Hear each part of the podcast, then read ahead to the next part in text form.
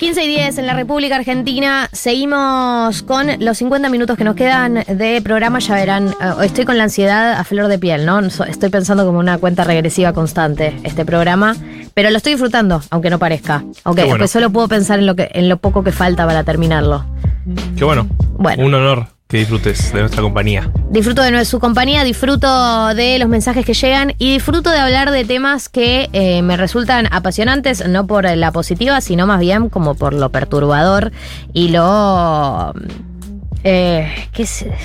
La verdad que es, es muy... eh, a mí me resulta muy movilizante eh, cuando eventos que parecen lejanos, porque cuando uno ve un documental de una secta en Estados Unidos, en un pueblo, decís, bueno, qué sé yo, estaban en una. Andás a ver, ¿no? Eh, y em- de repente empezás a ver fenómenos similares con personas similares cada vez más cerca, se empieza a volver, por, por supuesto, empieza a interpelarte y a emocionarte desde un lugar más personal. eh, y a mí particularmente todo lo que tiene que ver con el fenómeno de cooptación de personas, eh, de las manipulaciones psicológicas y de todo ese entramado, eh, me parece súper interesante porque eh, creo que sucede en distintos ámbitos y en distintas escalas y distintos niveles. Hay un caso en particular que está eh, en agenda en este momento, ahora perdió un poco de visibilidad, estuvo más en agenda hace un par de semanas cuando fueron todas las detenciones y allanamientos, pero que quería retomarlo, quería que lo hablemos en este programa en particular, quería que esté, y es el caso de la supuesta escuela de yoga de Buenos Aires, ¿no? Es el título de lo que era ese lugar, pero que, bueno, de escuela de yoga no tenía mucho. Eh, hay una periodista que lo viene cubriendo, eh, que lo viene cubriendo para mí eh, muy bien, porque además lo- los enfoques que ella suele elegir para cubrir la agenda periodística siempre son muy interesantes y por eso quería que la entrevistemos el día de la fecha. Es Vicky Di Masi, Victoria De Masi, trabajó en Clarín, hoy está en el diario DAR, tiene su newsletter, gracias por venir, tiene el libro Carlitos Way de la vida de Carlos Nair Menem, que lo tengo, lo leí y me pareció espectacular. Eh, y está conectada del otro lado, así que bienvenida Vicky a 1990. Hola, buenas tardes a todos. María Galia y Martín, ¿cómo están? Gracias por la invitación. No, de nada.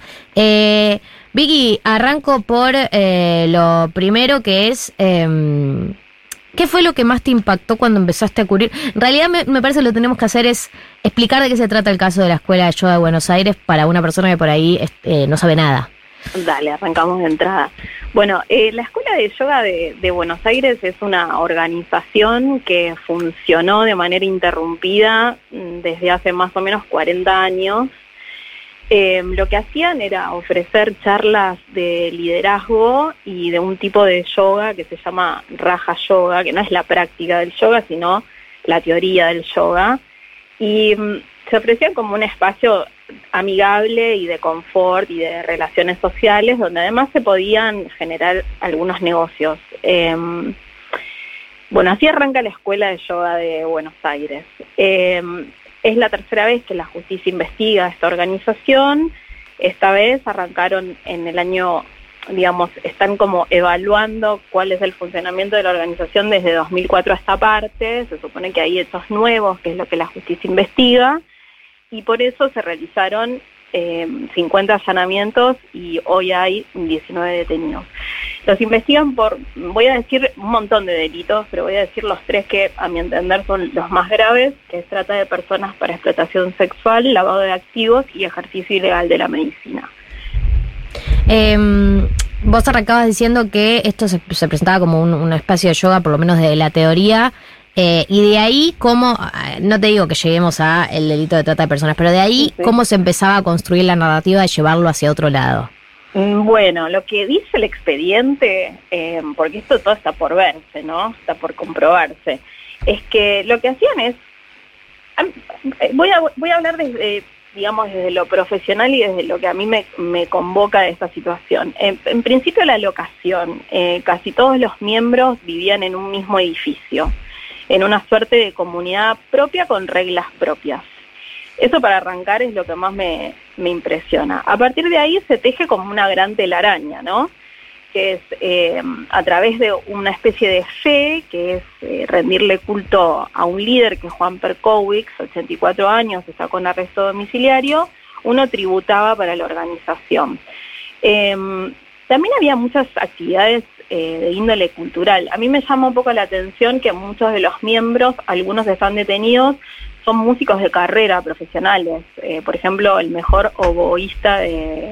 Eso, digamos, es así porque ganó un concurso del mundo. O sea, entre los cinco mejores oboístas, eh, uno formaba parte de la Escuela de Yoga de Buenos Aires y además era músico en el Teatro Colón. Hay pianistas, bueno, el director de la orquesta de Chicago que falleció, eh, gente que estaba como muy estresada en su vida pública, laboral, y que encontró en la organización una suerte de lugar de contención.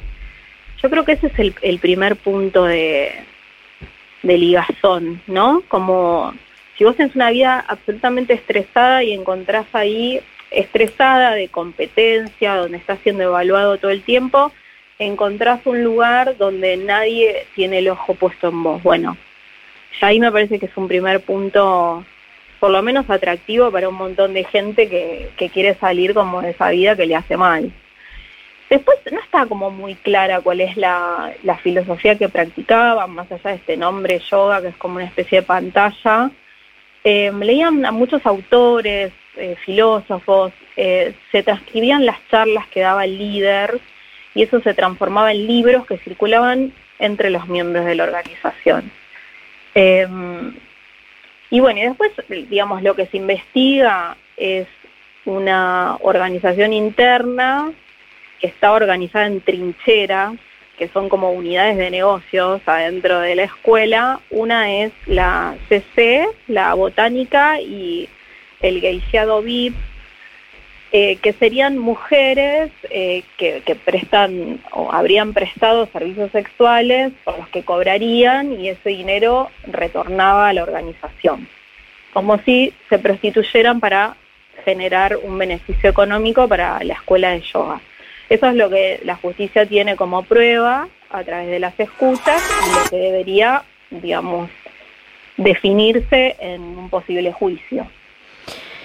Y mm, eh, eh, hay casos, bueno, nosotros a la, persona que venimos siguiendo sobre este tema eh, desde hace muchos años es a Pablo Salum, ¿no? Que él cuenta que tiene aparte de su familia adentro de la organización, que él formó parte originalmente, pero salió y él cuenta un montón de delitos distintos, un montón de relatos distintos, un montón de información. ¿Cuánto de, em, de, lo, que, de lo que venía relatando Pablo está en el expediente o se pudo verificar?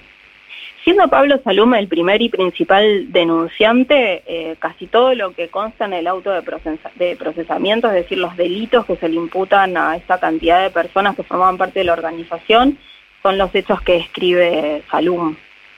Claro. Después, digamos, no sé, hay mucho material fotográfico, por ejemplo, que no es de 2004 para acá, o sea, que es cosa juzgada, es de las, del, digamos, de las dos instancias de juicio anteriores.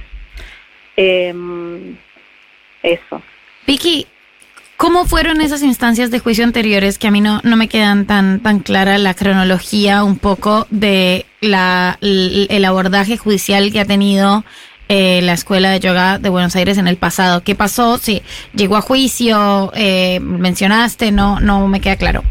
Sí, en el año 93 hubo dos denuncias que se presentaron en la justicia. Una la hizo Pablo Salum, que era adolescente en ese momento, y la otra los padres de una mujer que habría sido alumna o, estaría, o en ese momento era alumna de la escuela. La causa la tomó el ex juez Mariano Vergés en el año 95 y se apartó del expediente eh, por denunciar presiones de, de, todo tipo. Hay una que me llama la atención, pero bueno, esto es Argentina, que el, presidente de la Corte Suprema en ese momento, que era Carlos Fay, que falleció, lo llamó por teléfono y le pidió que aflojara un poco con la investigación porque no iba a cursarla, o sea, como era eh, mejor dejar de investigar. Bueno, y la eh, otra es que Juan Perkowicz, que era el líder de la es el líder de la organización, denunció una especie de persecución, eh, no, una especie no, denunció que lo estaban persiguiendo por su apellido.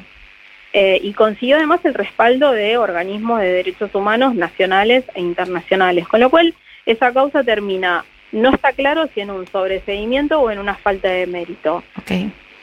Em, Estamos hablando con Victoria además y estamos hablando del caso de la Escuela de Yoga de Buenos Aires. Eh, Vicky es periodista, trabajó en Clarín, ahora está en el diario AR. Eh, Victoria, ¿cómo estás? Martín te saluda. Ahí, ¿Cómo eh, cuando contabas los casos judiciales que, que no llegaron a buen puerto, por así decirlo, o que en todo caso los absolvieron, eh, la duda que tenía yo es, debe ser también complicado para la justicia probar qué es una secta y qué termina siendo una religión, ¿no? Eh, Totalmente. Nos cuesta a nosotros que somos consumidores de información, digo, más allá del rol que tenemos como comunicadores. mm, A mí me pasa que no, por ejemplo, no, no uso, casi no uso, y es una decisión profesional, la palabra secta cuando escribo sobre la organización Escuela de Yoga de Buenos Aires. Porque hay, hay como muchos grises y, mm, y hay cosas que son difíciles de definir. Por ejemplo, el obstáculo más grande que tiene la Fiscalía en este momento es dar con las víctimas de, por ejemplo, trata y explotación sexual, porque las mujeres que declararon esta semana que en el expediente figuran como presuntas víctimas no se reconocen como tales. Entonces, eh, ¿cómo haces vos como oficial de la justicia para acusar a alguien de un delito que no tiene víctimas? En este momento, porque esas personas que formaron durante tanto tiempo parte de la organización no se au- autoperciben como tal. Y esto, es, digamos, es un, un fenómeno, no es nuevo, no pasa solamente con la escuela de yoga, sino que eh, en el caso de las mujeres que son víctimas de trata para explotación sexual, muchas veces tardan muchos años en darse cuenta de que han sido sometidas a una situación que no querían. Entonces, ¿qué es? Porque digo, yo también trabajo en una estructura jerárquica donde, donde hay un nivel máximo y una base, también tiene una estructura piramidal. mm. Eh, el tema del lado de activos por ahí sería como lo más interesante de abordar, no está muy explorado en el expediente. Eh, el culto al líder hay religiones basadas en el, en el- en el Claro. culto a, un- a una sola persona. Y, y- Entonces, eh, para mí la complejidad del caso está puesta ahí, digamos, si vos vas a tu vida cotidiana hay un montón de patrones que se repiten, no en el caso de la explotación sexual, y- pero y sí en otras formas de convivir con otros. del sistema de castigos, por ejemplo. Es que eso no, no, o sea, no, mira, yo preferiría, digamos, yo ese comentario me lo reservo para una sobremesa con amigos, porque no está claro lo de los castigos, la verdad, Eh, porque las presuntas víctimas no hablan de castigos adentro de la organización. Ese es otro gris que nos dificulta la tarea, por lo menos a mí como periodista cubriendo el caso, porque ¿quién soy yo como periodista para decirle a alguien que forma parte de la causa como víctima si es víctima si no se reconoce como tal? ¿Entendés? Entonces, en las declaraciones de esta semana, ninguna de las personas que prestó testimonio habló de castigos. Claro. Eh, los testigos que aparecen en la investigación preliminar que hizo la Protex para llevar esto, a- bueno, es una cuestión técnica, ¿no? Una investigación previa que armó la causa. Eh, son testigos de identidad reservada, pero ninguno, eh, digamos, trabajaron en la organización y salvo el denunciante, el resto no está sindicado como víctima. Claro. Entonces, eh, me parece que es muy temprano como para llegar a ciertas conclusiones, ¿viste? Y además no me corresponde porque no soy oficial de justicia. Claro. Esa pregunta sobre los castigos, paso. Eh, no, pues estaba leyendo una de las notas que publicaste vos sobre el tema de las curas de sueño.